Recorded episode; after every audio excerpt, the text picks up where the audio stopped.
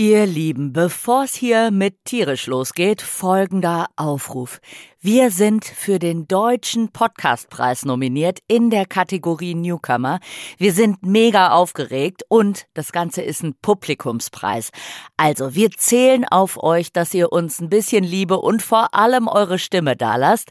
Und das könnt ihr tun unter dem Link, den wir in die Show Notes von der Schimpansenfolge, also Folge 46 tun. Da müsst ihr nur draufklicken, zwei Klicks und ihr habt eure Stimme für uns dagelassen und wir freuen uns riesig. Oder ihr geht auf die Seite vom Deutschen Podcastpreis, da könnt ihr euch auch durchklickern, ist aber ein bisschen hampeliger. Also einfach in der Schimpansenfolge in den Show Notes auf den Link klicken und für uns abstimmen und ewige Dankbarkeit sei euch garantiert.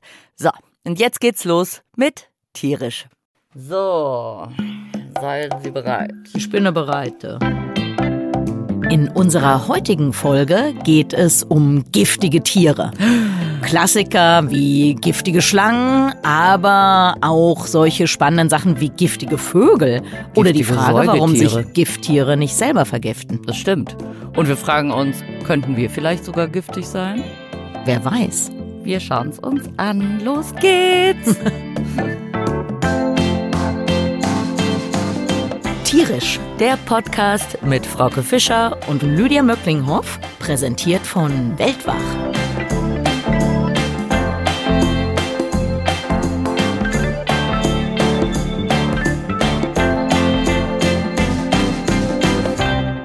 Ich muss erst noch was trinken, Ach, bevor da hier trinke ich irgendwas passiert.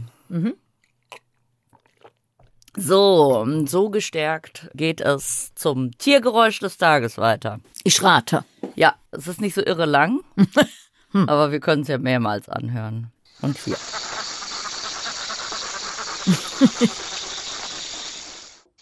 Oh. Oh. Das sind verschiedene in verschiedenen Verschiedene giftige Situationen. Tiere. Ah, nee. Also das hört sich an wie Frosch. Ja. Ist es auch ein giftiger Frosch? Nein. Oh. Ähm. Aber es ist auch kein Vogel, weil Vogel wäre ja wieder zu einfach, oder Nee. doch? Mal zur Abwechslung kein Vogel. Ist es ein Galago? Du warst schon nah dran, du warst schon so halb dran. Bei Frosch war ich halb dran. Nee. Aber du hast doch erst gesagt, es wäre ein Frosch. Nein. Ach so. ah. Ich habe gesagt, ja, es klingt wie ein Frosch. Ach so, Nein, ach es so. ist kein Dann- Frosch. Ach so. Es ist kein Frosch. Es ist kein Vogel. Dann passe ich. Es ist ein Primat. Ja? Es ist ein Plumplori. Primat. Ein Plumplori. Richtig. Alright, genau. alright. Genau. Das ist äh, tatsächlich das letzte ist äh, dieses hier. Das ist der Alarmcall vom Okay. Plumplori. Und äh, wir gucken uns den Plumplori aber erst später, würde ich Oh. sagen. Den heben wir uns noch auf, was der denn hier zu suchen hat. Okay. Heute geht es ja um giftige Tiere. Wir können ja erstmal die groben Facts machen. Was ich ja ganz witzig finde, in Deutschland gibt's ja Gift und Gift. Im Englischen gibt's ja Venom und äh, Poison. Und das ist tatsächlich ein Unterschied. Oh, okay. Also Venom ist ein Gift, das injiziert wird. Also zum Beispiel bei Schlangen, wenn die beißen. Das ist ein Venom, wenn gestochen wird. Das ist auch das. Und so ein Poison ist was, was du eher über Nahrung aufnimmst, über die Haut. Also das ist eine Unterscheidung, die es im Deutschen gar nicht gibt. Okay, wissenschaftlich würde man, glaube ich, sagen, aktiv und passiv giftige Tiere. Also aktiv wären welche, die mit einem Apparat Gift injizieren, also mit einem Giftzahn oder mit einem Stachel. Und passiv sind halt welche, ja, die halt giftig sind, wenn man sie aufisst, wie der Kugelfisch oder sowas. wie der Kugelfisch oder also jetzt kann ich ja mal kurz mit meinen Säugetieren kommen. Ja. ne? Also es gibt ja auch einfach eine Unterscheidung. Ist das Tier selbst giftig oder eignet es sich ein Gift an? Ne? Also nimmt es Das das Gift von außen stimmt. Mhm. auf, wie der Pfeilgiftfrosch zum Beispiel oder so. Und ein Säugetier gibt es, das das macht, ein Nagetier, nämlich die Mähnenratte. Die lebt in Afrika und kaut auf der Rinde eines Baumes, der auch als Pfeilgiftbaum bezeichnet Ah, okay. wird und der traditionell genommen wird, um zum Beispiel auf Elefantenjagd zu gehen und Okay. hat Toxine, die einen Elefanten easy töten können. Mhm. Und die Mähnenratte kaut darauf rum und verreibt bleibt das in ihrem Fell, was dazu führt, dass sie total giftig ist, dass viele Hunde zum Beispiel auch sterben. Die denken, auch Mensch, guck mal hier die Mähnenratte, beiß ich mal drauf. Ja. Ganz schlecht. Menschen können auch binnen 20 Minuten sterben, wobei ich denke, wie hat man das rausgefunden und wann passiert das, dass ein Mensch, also entweder so eine rohe Mähnenratte ist oder mal so drüber leckt. Ja. Naja also, gut, aber da könnte ich mir vorstellen, du tötest das Tier, willst es essen, hast es in der Hand, mhm. verarbeitet es und dann genau, aus und dann irgendwelchen Gründen leckst du an deinen Fingern oder kommst ganz in den Mund und dann könnte das natürlich passieren. Bei der Mähnenratte ja. ganz schlecht und ich meine, die kaut ja auf dieser Rinde rum mhm. und leckt sich damit ein, alle sterben, die Mähnenratte mhm. nicht. Also da Warum man da nicht giftig wird? Verschiedene Möglichkeiten, mhm. ne? Also beim Venom, also bei dem Gift, das injiziert wird, da kommt das Tier ja vielleicht, also die empfindlichen Körperteile des Tieres vielleicht gar nicht in Kontakt mit dem Gift, weil bei einer Schlange ist das dann wirklich nur da vorne drin oder es ist resistent. Hast du dich Aber, da noch schlau gemacht? Ja, da habe ich mich so ober ganz, ich habe mich ganz, ganz schlau gemacht. Also erstmal vielleicht nochmal, wie stellt man ein Gift her? Also streng genommen muss man natürlich sagen, dass jedes Tier das Gift ja aus seiner Nahrung herstellt. Die Frage ist eigentlich nur, wie stark baut es das um? Mhm. Und tatsächlich, du hast Pfeilgiftfrösche erwähnt oder es gibt eben auch interessanterweise giftige Vögel und bei denen weiß man, dass die das Gift aus Käfern oder anderen giftigen Insekten quasi unverändert dann in ihre Federn zum Beispiel einbauen. Die fressen diese Käfer. Mhm. Aus ah, irgendeinem okay. Grund mhm. vergiften die sich nicht. Da komme ich gleich nochmal dazu, warum die sich nicht vergiften. Und die bauen dieses Gift unverändert in ihre Federn ein. Mhm. Die andere Möglichkeit ist das, was Schlangen zum Beispiel machen oder eben auch giftige Insekten, also Bienen oder, oder Wespen. Die machen, egal aus welcher Nahrung, ihr Gift selber.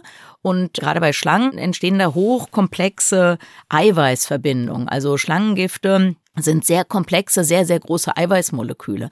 Und das ist ein Teil der Erklärung, warum die von ihnen vergiftete Tiere runterschlucken können. Denn Eiweiße werden ja in unserem Magen verdaut. Das heißt, wenn ich jetzt dieses Schlangengift runterschlucke, dann wird das von unserem Speichel, den Enzymen, aber dann auch im Magen verdaut. Jetzt sollte man vielleicht trotzdem bei so einer hochgiftigen Schlange nicht unbedingt wetten, dass man davon Liter Gift trinken kann. Denn es genügt eine kleine Wunde im Mund zum Beispiel, dass das Gift dann doch in die Blutbahn mhm. kommt und dann hätte man die Wette gewonnen, sein Leben verloren. Genau, das ist ganz interessant. Bei uns im Pantanal kann man erkennen, wenn eine Kuh durch einen Schlangenbiss gestorben ist, dann gehen die Geier nicht dran.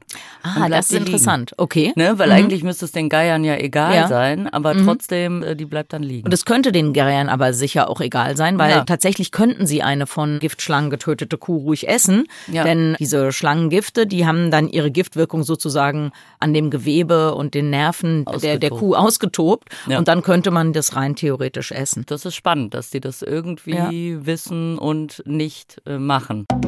Jetzt hast du eben über die giftigen Vögel gesprochen. Was sind das für Vögel? Kannst du das noch ähm, ein bisschen mehr drüber ja, erzählen? Ja, also es gibt so exotische Vögel. Also ist immer noch recht weit gestreut. Ja, genau. Pass auf, ich, hab, ich fand, dass es eigentlich cool ist, deren Namen mal zu sagen, weil die haben so lustige Namen. Dazu gehört der Zweifarben-Pitui, der Einfarben-Pitui und der Blau Kappenflöter. Aber interessanterweise sind auch unsere einheimischen Wachteln giftig. Ach. Und zwar nicht immer. Und was ich daran sehr interessant fand, ist, dass man bis heute überhaupt nicht weiß, wie die dieses Gift machen. Also Wachteln können giftig sein. Und ursprünglich hat man gedacht, ja, die fressen bestimmte Pflanzen, also zum Beispiel den gefleckten Schierling und bauen da irgendwie das Gift in ihr Gewebe ein, aber das scheint eher nicht der Fall zu sein.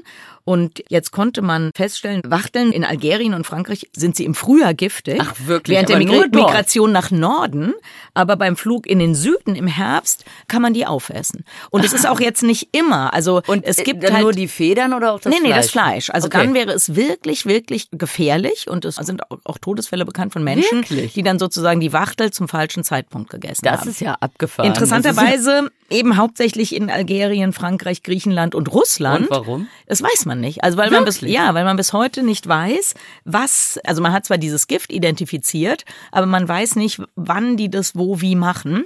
Also, also wann die heißt, irgendwas fressen oder so. Genau, also wo führt, das überhaupt her. Sind. Genau, das weiß man nicht. Und deswegen also in Algerien, Frankreich, Griechenland und Russland bitte keine Wachteln essen, Wenn die nach Norden ziehen. also oh im Frühjahr keine fast, Wachtel essen. Klingt schon fast esoterisch. ja, genau. ist aber nicht esoterisch. Genau, dann gibt's noch Pituis, das sind so Singvögel, die haben dann in erster Linie giftige Federn. Wenn wir vielleicht nochmal kurz über die Funktion oder den Sinn und Unsinn von Gift nachdenken, dann kann man bei diesen Vögeln zeigen, dass sie viel, viel weniger Ektoparasiten, also Zecken und Läuse haben, als andere Vögel, die in der gleichen Region vorkommen und gleich groß sind. Also das scheint so eine Art Insektenrepellent oder sind ja nicht nur Insekten, Parasitenrepellent zu sein mhm. in ihren Federn. Aber das ist wirklich ein sehr, sehr potentes Gift und es gibt ja auch Menschen, die so kleine Singvögel essen. Und wenn man mit dem hantiert, dann mit seinen Federn und isst den, dann kann das auch für Menschen tatsächlich tödlich sein. So giftig dann doch. So giftig. Aber das mit doch. der Wachtel ist ja wirklich abgefahren. Also ja. Und also wir hatten ja schon eine Folie, äh, eine Folie, eine, eine, eine Folge. eine, wie hieß das Ding? Episode. Nein, nee. wo man die Folien draufgelegt Ach so, hat. Overhead-Projektor. Der Overhead-Projektor. genau. Wir hatten ja schon so eine Overhead-Projektorfolie mit genau. so einem Schnabeltier. Nee, wir hatten auch, äh, also genau, oder wir haben uns ja schon darüber Gedanken gemacht, was man alles nicht weiß. Und jetzt denkt man ja, die Wachtel, also das ist ja ein Tier, was bei uns früher häufig, also was man regelmäßig gegessen hat. Darüber weiß man doch sicher alles. Und bis heute, obwohl es eine sehr große Forschungsbereich gibt, der sich mit giftigen Tieren beschäftigt, ist also die Wachtel, gibt uns da noch Total verrückt. Ganz kurz vielleicht nochmal zurück zu den Schlangen. Ich habe schon gesagt, die Gifte von Schlangen sind sehr große Moleküle. Es ist sehr, sehr aufwendig, die herzustellen. Und viele Menschen haben Angst vor Schlangen. Und das mhm. wollen wir vielleicht mal ein bisschen einsortieren. Also zum einen, es gibt ungefähr 4000 Schlangenarten und nur 1000 sind giftig. Und natürlich nur ganz, ganz wenige sind richtig super giftig. Mhm. Also bei uns in Deutschland gibt es zwei giftige Arten, die Kreuzotter und die Aspisviper. Die Kreuzotter zum Beispiel hat zwar ein potentes Gift, aber sie kann davon nur so wenig herstellen, weil sie eben nicht so eine besonders riesige Schlange ist, dass es für einen erwachsenen Menschen wehtut, aber ungefährlich mhm. ist. Also man sollte trotzdem, wenn man von der Kreuzotter gebissen wird, zum Arzt gehen, aber eigentlich passiert da nicht viel. Mhm. Bei anderen Schlangen ist das anders, aber grundsätzlich gilt, das ist für die Schlange so aufwendig, dieses Gift herzustellen, dass äh, wenn sie Verteidigungsbisse machen, sie in der Regel leere Bisse machen. Also das heißt, sie injizieren kein oder nur ganz, ganz wenig Gift. Mhm. Das bedeutet, die größte Gefahr besteht tatsächlich auch, wenn ein Mensch eine zum Beispiel in Gefangenschaft gehaltene Schlange füttert. Wenn man der äh, vor der Nase da mit ihrer Beute rumzappelt, dann ist die Schlange bereit, alles Gift zu injizieren. Mhm. Und wenn man da dann aus Versehen gebissen wird, dann ist das richtig gefährlich. Mhm. Ansonsten können die Schlangen das eben steuern und wenn sie sich verteidigen wollen oder wenn sie jemandem sozusagen nur Angst machen wollen, weil sie vor dem Angst haben, dann machen sie in der Regel eben leere Bisse oder Bisse, in denen nur wenig oder kein Gift injiziert wird. Das gleiche gilt natürlich, wenn sie gerade gefressen haben oder vor nicht allzu langer Zeit. Es dauert ein bisschen, bis dieses Gift synthetisiert werden kann. Und dann sind die Bisse eben auch nicht gefährlich. Und kommt ja auch so ein bisschen drauf an, wo die Zähne liegen. Ne? Also ja. wir haben eine Schlangenart im Pantanal, mhm. den Capitan heißt er. Ich weiß ehrlich gesagt nicht, wie der wissenschaftlich heißt. Wohnte mal eine ganze Weile in meinem Auto drin. Total süß. So eine türkise Schlange. Der saß immer unten zwischen den Kabeln. Wenn man runtergeguckt hat, guckte einen so ein Glasauge an. Und morgens, wenn man in die Scheune kam, dann lag der so ausgestreckt, schön auf der äh, Motorhaube und hat sich da mal gut gehen lassen. Der kleine Capitan, den habe ich gerne gemocht. Und die haben zwar ein Gift, aber sind ungefährlich, weil mhm. die Zähne ganz hinten im ja. Mund sitzen. Mhm. Und die initiieren das sozusagen beim Essen, indem sie auf dem Tier so rumbeißen. Genau. Und mhm. wir hatten mal so mhm. klugscheißerische mhm. Gäste, die der Meinung waren, sie sind die super Schlangenfachleute. Mhm. Und die haben dann gezeigt, dass der ja gar nicht giftig ist und haben sich so von dem beißen lassen und so. Ne? Und da hat der Mann aber dann tatsächlich zu lang gewartet. Und da, der ist dann tatsächlich doch nochmal in die Stadt geflogen worden, ja. um dann okay. ins Krankenhaus ja. zu gehen. Also weil er auf einmal seinen Arm äh, ja, ja. auf sehr große Größe aufgeblasen genau. wurde. Also also, ausprobieren will man es dann halt genau, ich, nicht. Ich kenne jetzt den Kapitän nicht, aber ich könnte mir vorstellen, dass er eben zu diesen Trugnattern gehört, von denen man früher übrigens auch, auch dachte. Kurz, kurz gucken, aber früher dachte man, die seien ungiftig bis ähm, tatsächlich die ersten Menschen an Bissen dieser Tiere gestorben sind, die offensichtlich ihren Finger so weit da reingetan haben oder die Schlange so lange drauf rumkauen haben lassen, ja. bis da eben die entsprechenden Effekte erzielt waren. Ich habe es jetzt mal versucht zu googeln, aber das ist natürlich der Effekt, wenn man nicht den wissenschaftlichen Namen weiß.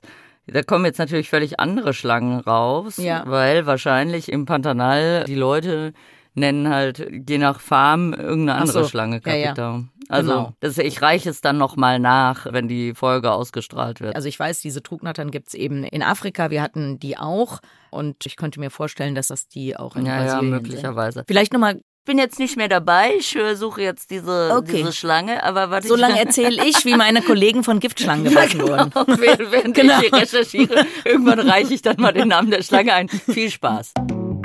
Ich habe lange in Afrika gelebt, in der Elfmeinküste und meine Freunde haben mich alle nicht besucht, weil die gesagt haben, ey, komm hier, da gibt's schwarze und grüne Mambas, da gibt's Kobras, deine Hütte hat noch nicht mal eine Tür, wir besuchen dich nicht. Mhm. Und tatsächlich haben viele Leute immer gedacht, dass das da so wahnsinnig gefährlich ist mit den ganzen giftigen Schlangen und den Leoparden und den Nilpferden und was weiß ich.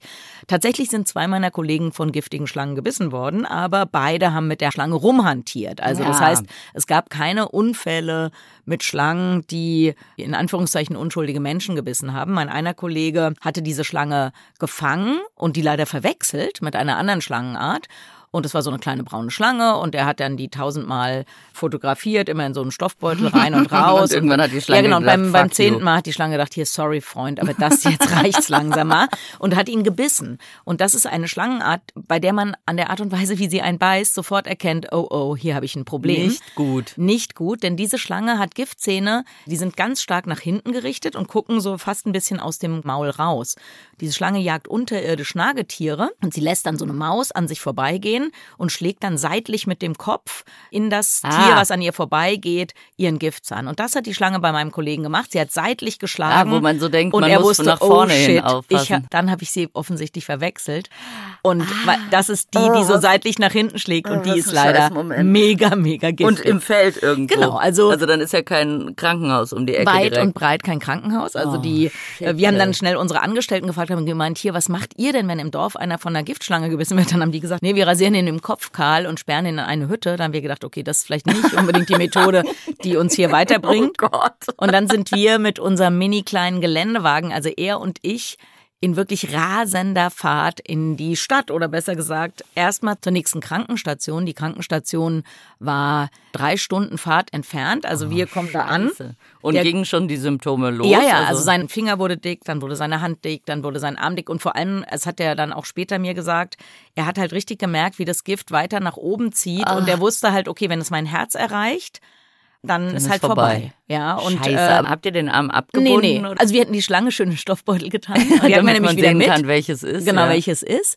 Und dann kommen wir erst an diese Krankenstation und dann hat mein Kollege sich dann neben den Jeep gestellt und hat erstmal eine geraucht. Und ich habe so lange mit dem Krankenpfleger gesprochen und der Krankenpfleger hat gesagt, ja, ja, er hätte ein Gegengift und dann geht er mit mir in diese Krankenstation. Da war ein abgeschalteter Kühlschrank, der total verrostet war. Ach, und innen Scheiße. drin stand so ein kleines Gläschen, wo schon das Eiweiß so ausgefallen war. Und dann hat er gemeint, das könnte er meinem Kollegen injizieren, aber das müsste ich dann mal verantworten. Und dann haben wir gedacht, okay, das machen wir nicht. Nee. Und dann sind wir weiter gerast ins Krankenhaus. Da kamen wir nach fünf Stunden an. Oh und dann haben die gesagt, ja, also Sie sind ja so eine Privatklinik. Bei Ihnen kommen ja nur wohlhabende Menschen und wohlhabende Menschen werden ja gar nicht von Schlangen gebissen, weil die meisten Menschen werden halt, wenn sie auf dem Feld arbeiten, gebissen. Und da haben die gesagt, ja, da haben wir gar keine Erfahrung. Dann haben wir die Giftnotzentrale in München angerufen, von der Elfenbeinküste aus. Und dann wussten wir ja, welche Art das ist. Dann haben die gesagt, oh, da gibt's gar keinen Antidot.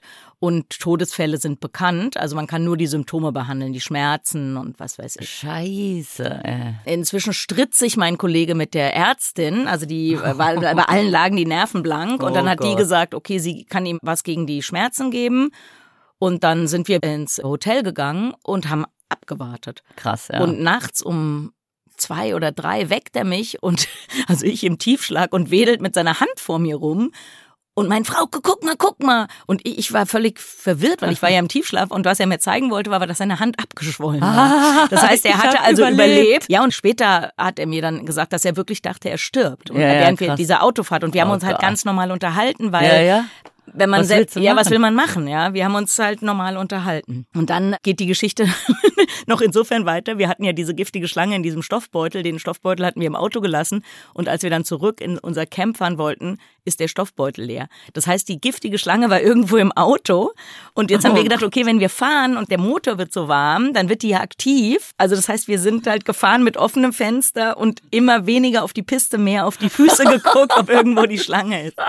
Und als wir dann zurückkamen ins Camp, haben wir das Auto eine Woche mit offenen Türen stehen lassen und offener Motorhaube in der Hoffnung, dass die Schlange da wieder rausgeht. Das bei also. Genau, also die Schlange haben wir nie wieder gesehen. Ähm, Sie lebt noch heute. Noch heute ist die in diesem Auto. ja, genau.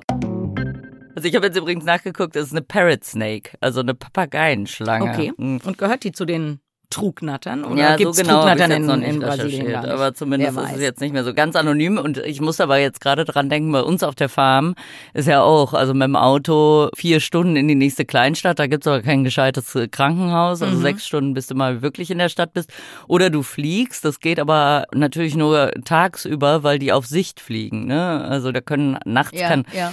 kein Flugzeug kommen, deswegen muss man auch nachmittags immer ein bisschen vorsichtiger sein als vormittags, weil wenn was passiert, wenn du einen Unfall hast, dann musst du halt leider bis zum nächsten Morgen warten, bis du dann in die Ja. Stadt transportiert werden kannst. Und ein Freund von mir ist auf der Farm dann eben auch von einer Schlange gebissen worden und äh, sie haben aber nicht mehr gesehen, welches ist, Mhm. weil die dann sofort verschwunden ist, so unter den Fuß.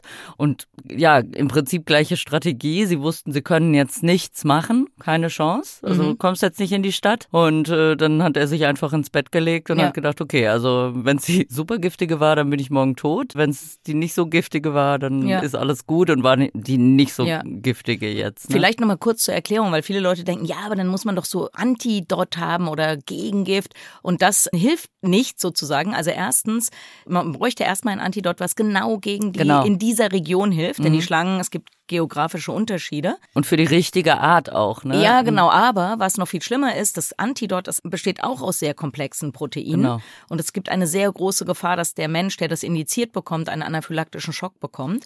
Und deswegen darf dieses Antidot nur in einem Krankenhaus gegeben Genau. werden, wo man eine Intensivstation hat, um einen anaphylaktischen Schock zu behandeln. Ja, das war im Pantanal tatsächlich. äh, Früher hatten die Leute das Antidot da und es gab aber dann mehr Todesfälle aufgrund des falsch initiierten und weil die Leute auch wirklich, also die supergiftige Schlange bei uns, die Lanzenotter, die sieht halt einer ungiftigen Schlange Mhm. sehr ähnlich und die Leute haben dann teilweise, wenn die ungiftige Schlange Mhm. irgendwie mal sich ein bisschen ruckartig bewegt hat, haben die sofort gedacht, oh Gott, ich bin gebissen worden, ich werde sterben und Ja. haben sich das Antidot verabreicht und sind dann halt am Antidot leider gestorben. Genau, also deshalb, ja, hat man auch auf Forschungsstationen in der Regel, hat man das nicht. Bei uns in Westafrika war es übrigens so, dass es dafür eben gar keine Antidots gab, weil in Westafrika sich gar nicht genug Menschen das leisten könnten, das dann zu kaufen. Mhm. Und wenn gegen diese afrikanischen Schlangen Antidots hergestellt werden, dann ist das meistens für die südafrikanischen oder vielleicht auch mal für die ostafrikanischen ja, Unterarten oder geografischen Gruppen. Äh, Mhm. Für Westafrika, ja, da kann man echt nur vorsichtig sein und dann hoffen. Ja, ja. Also mehr kann man da leider nicht machen. Von wegen abwarten und irgendwann ist es dann vorbei, fällt mir meine schmerzhafteste Begegnung mit einem giftigen Tier ein und das war die 24-Stunden-Ameise. Die heißt so, weil man 24 Stunden Schmerzen hat, als gäbe es kein Morgen mehr und dann ist vorbei. Das hilft tatsächlich auch, also schon mal vorweg, äh, das hilft in der Situation, weil man weiß, okay, das ist jetzt gerade echt nicht schön, aber morgen ist vorbei. Also ich war im Feld, im Pantanal mit meinem Maultier unterwegs und habe Bauminseln vermessen, wo Ameisenbären an Bäumen kratzen. Und mitten in diesem Vermessen auf einmal, also das war auch so total surreal, war es, als hätte mich ein Pferd getreten. Also es war halt auch null wie so ein Stich, ne? Also so ein Wespenstich oder so. Merkt man ja, das ist so ein spitzer Schmerz. Ja. Ne? Und das war so ein dumpfer Schmerz, also wirklich, als hätte mich ein Pferd getreten und ich hatte so einen total surrealen Moment, wo ich aus diesen Bäumen rausgeguckt habe und da stand mein Maultier, weil ich dachte im ersten Moment, mein Maultier hat mich getreten und äh, das war dann so surreal, dass ich ohnmächtig geworden bin. Oh Gott. Weil ich halt wirklich, weil das war, Das ist aber das war gefährlich. so ein ganz komischer Ja. Moment irgendwie Ja. so, weil äh, mich tritt ein Pferd, mein Pferd steht aber da hinten, was ist passiert? Ohnmächtig. Die Oh. super Verteidigungsstrategie. Ja, das ist genau. eigentlich eine super Strategie. Wenn wenn es richtig gefährlich wird, einfach mal ohnmächtig Erstmal werden. ohnmächtig werden. Genau, und dann bin ich halt irgendwie wieder zu mir gekommen und es hat mega wehgetan. Aber wirklich eben so ein ganz komisch. Also im Internet steht immer, als würde man an lebendigem Leib verbrennen. Das fand ich aber gar nicht. Das war so ein dumpfer, komischer Schmerz. Also stechen tun die oder beißen die? Die stechen, genau, ja, genau. die stechen. Und Äh, äh, ist es dann an der Stachel. Einstichstelle oder ist es Also das es war einem an der weh? Mhm. Einstichstelle und hat sich dann aber so ausgebreitet. Ne? Aber am Anfang war es halt wirklich, als hätte mich gerade ein Pferd in die Rippen Mhm. getreten. Also die haben so einen Stachel und haben dann auch so ein Gift Poneratoxin heißt es. Mhm. Und das ist eigentlich dafür, dass die Beutetiere gelähmt werden oder eben Angreifer abgewehrt werden. Mhm. Naja, und äh, also ich bin dann zu mir gekommen, dann habe ich die Ameisen da auch krabbeln sehen und habe gedacht, hast du aber ach, Glück gehabt, dass das. du, wenn du ohnmächtig wirst, nicht gleich nochmal von ein paar anderen gestochen wurdest, oder? Also, weil wenn man stimmt. da ohnmächtig auf dem Boden liegt noch und mal drauf, noch mal drauf fällt. So, au, au, ja. Hilfe. Nee, nee, das war tatsächlich eine, die mhm. habe ich auch wirklich, also die sind gar nicht aggressiv, wie viele Gifttiere, ne? ja. ne? Weil wie du schon ja. gesagt hast, mhm. das ist halt total aufwendig. Aber ich hatte die eingeklemmt, als ich da unten am Stamm da irgendwas vermessen habe, äh, mhm. habe ich die irgendwie zerquetscht, die Arme. Und äh, naja, dann bin ich da raus und es war halt klar, okay, ich werde jetzt nicht mehr weiterarbeiten, ich muss irgendwie nach Hause kommen. Und Gott sei Dank, mein Maultier, das ist ja eh jetzt nicht so arbeitsfreudig, das war eh schon so angefressen den ganzen Tag, weil ich hatte diese Inseln per GPS getrackt, sozusagen, dass ich hinterher wie so eine Karte habe von diesen Bauminseln. Und das habe ich halt gemacht, indem ich mit dem Maultier immer um diese Inseln rumgeritten bin, halt mit dem GPS an. Das Maultier wurde dann immer ganz schnell, wenn es so Richtung Heimat ging und ganz langsam, wenn es wegging. Also es hatte den Kaffee auf. Das hat sich gedacht, das ist der beschissenste Arbeitstag meines ganzen Lebens.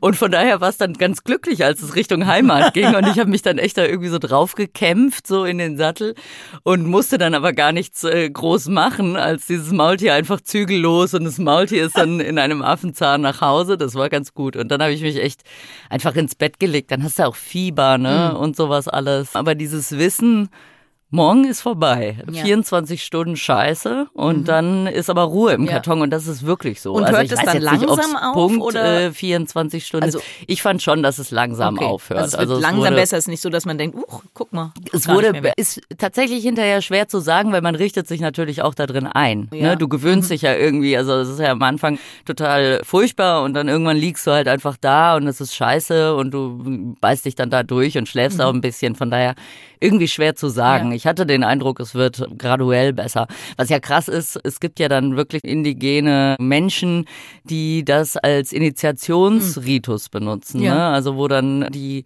jungen, jungen mhm. Kinder müssen sich dann so Handschuhe anziehen, wo die Dinger drin sind ja. und müssen mhm. diesen Schmerz aushalten. Mhm. Und wenn sie den Schmerz aushalten, dann verdienen sie eben so viel Respekt, dass sie auch führende Positionen übernehmen können. Mhm. Dafür müssen sie aber tatsächlich diesen Vorgang bis zu 25 Mal Ach, wegstecken, Güte. wo man so denkt, ja. so, oh, Aber da not. könnte ich mir vorstellen, also, oder es ist tatsächlich so, dass Schmerz, also man kann nicht schmerzunempfindlich werden, mhm. aber ähm, so wie das bei uns ist, in solchen Industrienationen, wir schon beim leichtesten Kopfschmerz erstmal eine Tablette nehmen oder so, wir sind sozusagen super schmerzempfindlich. Und das ist bei Menschen, die nicht so Zugang haben zu diesen ganzen Medikamenten, die eben öfter mal Schmerzen aushalten müssen, vielleicht auch von kleinem Kind an, die können auch mehr aushalten als wir. Kennst du Jackass?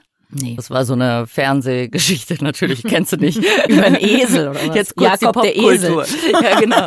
Nee, das waren halt irgendwelche Jungs, die halt immer so krasse Sachen gemacht haben und dann uiuiui. Und, aber es war immer alles okay, ne? Mhm. Zwei von denen sind dann irgendwann mal um die Welt und haben dann da immer so krasse Sachen überall auf der Welt gemacht und haben alles weggesteckt. Das einzige Mal, dass sie wirklich sich ins Krankenhaus einliefern lassen haben, war, als sie dieses Ritual ja. ausprobiert haben. Mhm. Und das muss wirklich das Schlimmste gewesen sein, mhm. was sie je gemacht haben. Ja. Ich bin auch mal von so einer bösen Ameise im Popo gestochen worden. Also das sind aber nicht so krasse oh in Afrika nein, wie da bei euch. Ja, genau. Wir, wir, haben schön bei uns am Camp ein Badminton-Turnier gemacht und hatten so in der Savanne was man so macht, so ja, eben. krasse hatten, Forschung. Genau. Wir hatten, nee, es war Sonntag, haben wir gedacht, komm, wir machen mal was dem Gemeinsames. Polo und dem Cricket haben genau. wir dann nochmal Badminton genau. gespielt. Haben wir also ein Badminton-Netz aufgehängt, also mit dem wir sonst mal Vögel gefangen haben für wissenschaftliche Zwecke, die wir dann natürlich wieder freigelassen haben.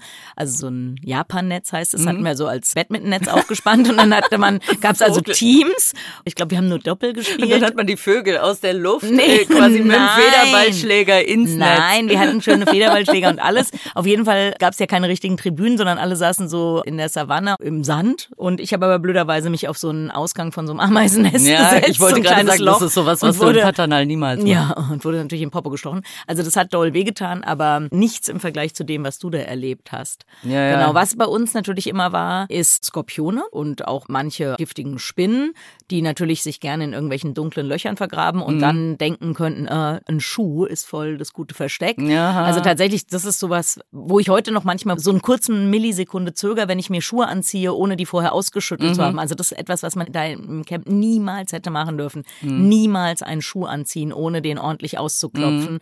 weil die Wahrscheinlichkeit, dass da eine giftige Spinne oder ein Skorpion drin ist, war jetzt Bei nicht gerade gering. Hundertfüßler. Ja, bei uns der, auch. Genau. Ah, das ja, ja. ist auch kein Spaß. Genau, ne? nee, nee, genau. Da willst du auch nicht von gebissen ja. werden. Noch ganz kurz zu den Ameisen fiel mir dann im Pantanal ein, wo wir natürlich die Feuerameisen haben. Mhm. Deswegen setzt man sich da lieber nicht auf den Boden. Und der Ameisenbär ist, das ist ja sehr spannend. Ich muss ja irgendwie in jeder Folge nochmal den Ameisenbären unterbringen.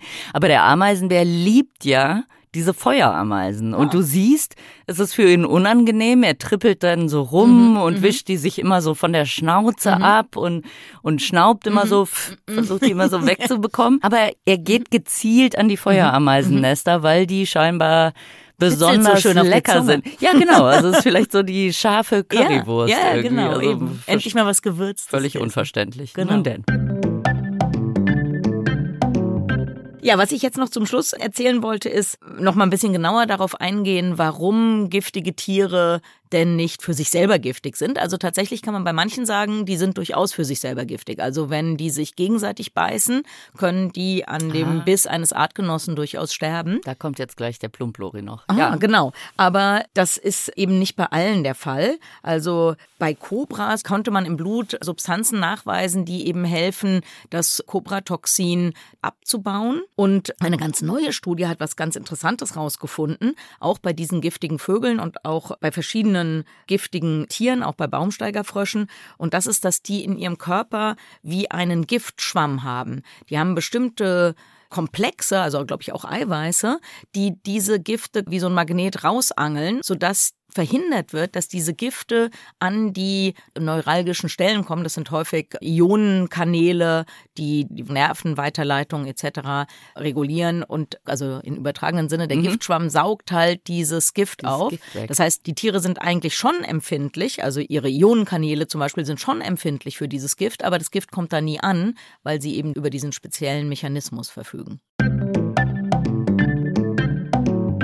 Du hattest gesagt, bei manchen Tierarten, wenn die sich gegenseitig beißen, sind ja. die schon gegen die Gifte ihrer Art empfindlich. Okay. Und das ist tatsächlich der Fall beim Plumplori.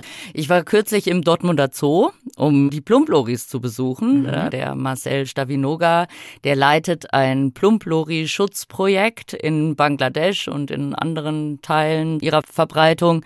Also die sind ja stark bedroht, weil die immer als Haustiere gehalten werden, weil die so süß aussehen ja. und die haben auch als Verteidigungsstrategie, obwohl sie eben eigentlich giftig sind, wie gesagt, aber ihre Verteidigungsstrategie ist eigentlich ganz still zu halten, weswegen die Leute denken, ach, das ist ja süß, die lassen sich so auf den Arm nehmen mhm. und so weiter. Und das Problem war, das hat Marcel, als er da gearbeitet hat, mitbekommen, die wurden dann eingesammelt von der Naturschutzbehörde, weil das verboten, die zu halten. Die werden zwar auch in Deutschland und so weiter immer wieder beschlagnahmt als Haustiere. Dort in Asien werden sie aber auch gehalten und dann werden die eingesammelt von der Naturschutzbehörde und einfach so ausgewildert nach Jahren in einem Käfig und das überleben die natürlich nicht. Und das heißt, der Marcel hat jetzt zusammen mit dem Dortmunder Zoo und einem Schutzprojekt verschiedene Stationen aufgebaut, wo die eben lernen, dann wieder in freier Wildbahn zu leben und dann eben auch selbst wieder zurechtzukommen. Da ist aber unter anderem das Problem, dass die sehr territorial sind und die haben eben diese Gifte in sich. Also das heißt, so ein Plumplori, wenn der sich verteidigt, dann hebt er so die Arme über den Kopf. Ich zeig's jetzt nochmal. Das, das ist ja im Bei Podcast, Podcast, immer gut, wenn Podcast man was ganz vormacht. toll. Das sieht dann ungefähr so aus. Ne? Ja. Also der hebt so die Arme über den Kopf. Es wird vermutet, dass das auch so eine Art Mimikry ist und er die Brillenschlange imitiert. Hm. Muss übrigens, aber ein ganz schön doof Lat Lateinischer Name der Brillenschlange, um hier zumindest mal den wissenschaftlichen Namen zu liefern. Na ja, na ja. Fand ich sehr lustig. Genau, diese Brillenschlange zu imitieren. Und es hat aber auch den Vorteil, dass er sozusagen direkt an seinen Giftdrüsen. Also das heißt, er sezerniert kommt. die wo? Also nicht Am, im Speichel oder so? Nee, genau, eben mhm. nicht, äh, sondern an der Innenseite des Arms mhm. hat er diese Giftdrüse, da kommt mhm. so eine Art ölige Substanz mhm. raus, wenn er sich bedroht fühlt. Die leckt er ab und dann geht die in so eine Art Zahnkamm. Und in Vermischung mit dem Speichel wird es erst giftig. Das Öl an sich mhm. ist erstmal gar nicht mhm. giftig. Und wenn der einen beißt, da kann ich mal kurz, da habe ich ja den Marcel getroffen und der hat erzählt, wie das ist, wenn dann der Plumplori zubeißt. Ach so, dann müssen wir mal noch mal ganz kurz die Kopfhörer aufziehen. Mhm. Was passiert, wenn die einen mit diesem giftigen Biss beißen? Stirbt man dann? Also es sind schon Menschen auch gestorben, die von Plumboris gebissen wurden. Man kriegt dann so einen anaphylaktischen Schock, ne, wie so eine allergische Reaktion da, da, so drauf. Ist auch ein gutes Verteidigungsmittel, deswegen haben die auch wahrscheinlich nicht so viele Feinde. Der, der Biss von denen, der sorgt dafür, dass ja das Gewebe so richtig sich so zersetzt. Also das ist schon, schon echt übel. Aber primär nutzen die das eher für den innerartlichen Kampf. Und wenn man mal sieht, wenn Plumdoris gekämpft haben, wir hatten jetzt zum Beispiel in Bangladesch auch leider einen Plumdoris verloren, weil wir haben fünf ausgewählt gehabt im, im Nationalpark. Die haben auch alle Namen. Die eine hieß zum Beispiel Anna. Und dann haben wir uns irgendwann gewundert, dass die Anna sich drei Tage nicht mehr bewegt hat. Also wir sind ja bei Nachtszeit, die saß nur im Baum und dann ist einer von unseren Leuten hochgeklettert und haben wir gesehen, die war tot. Und dann hat man aber auch gesehen, die hat auf jeden Fall mit dem anderen Plumdoris gekämpft, weil die hat überall richtig schlimme Wunden und Macken und so ist aber natürlich auch die Natur, wenn die dann unterwegs ist und dann ist ein anderer Plumplori, der sagt, pass mal auf, hier wohne ich. Und dann gibt es einen Kampf und ja, im schlimmsten Fall stirbt dann einer. Und Plumploris sehen ja so mega niedlich aus, ja. ne, mit ihren großen Kulleraugen mhm. und dem äh, Flauschfell und so. Ja, aber tatsächlich hat auch eine wissenschaftliche Studie gezeigt, dass ein Drittel der Weibchen und 57 Prozent der Männchen Zeichen eines Bisses zeigten. Und also es ist tatsächlich so, dass die das eben zum innerartlichen Kampf verwenden und es sind die einzigen giftigen Primaten, die das eben mhm. machen können. Also Alright. die kleine Giftflausch. Mhm. Kugel. fies. Sehr, sehr fies.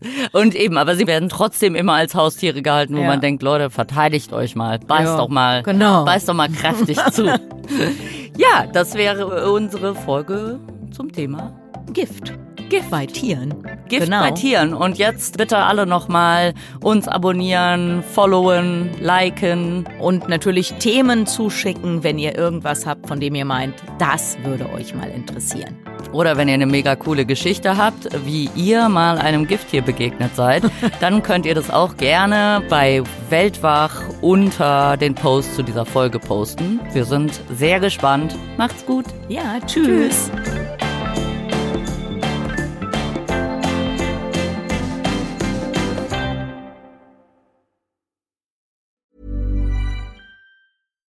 Deserves the best, and there's no better place to shop for Mother's Day than Whole Foods Market. They're your destination for unbeatable savings, from premium gifts to show-stopping flowers and irresistible desserts. Start by saving 33% with Prime on all body care and candles. Then get a 15-stem bunch of tulips for just $9.99 each with Prime. Round out Mom's menu with festive rosé, irresistible berry chantilly cake, and more special treats. Come celebrate Mother's Day at Whole Foods Market.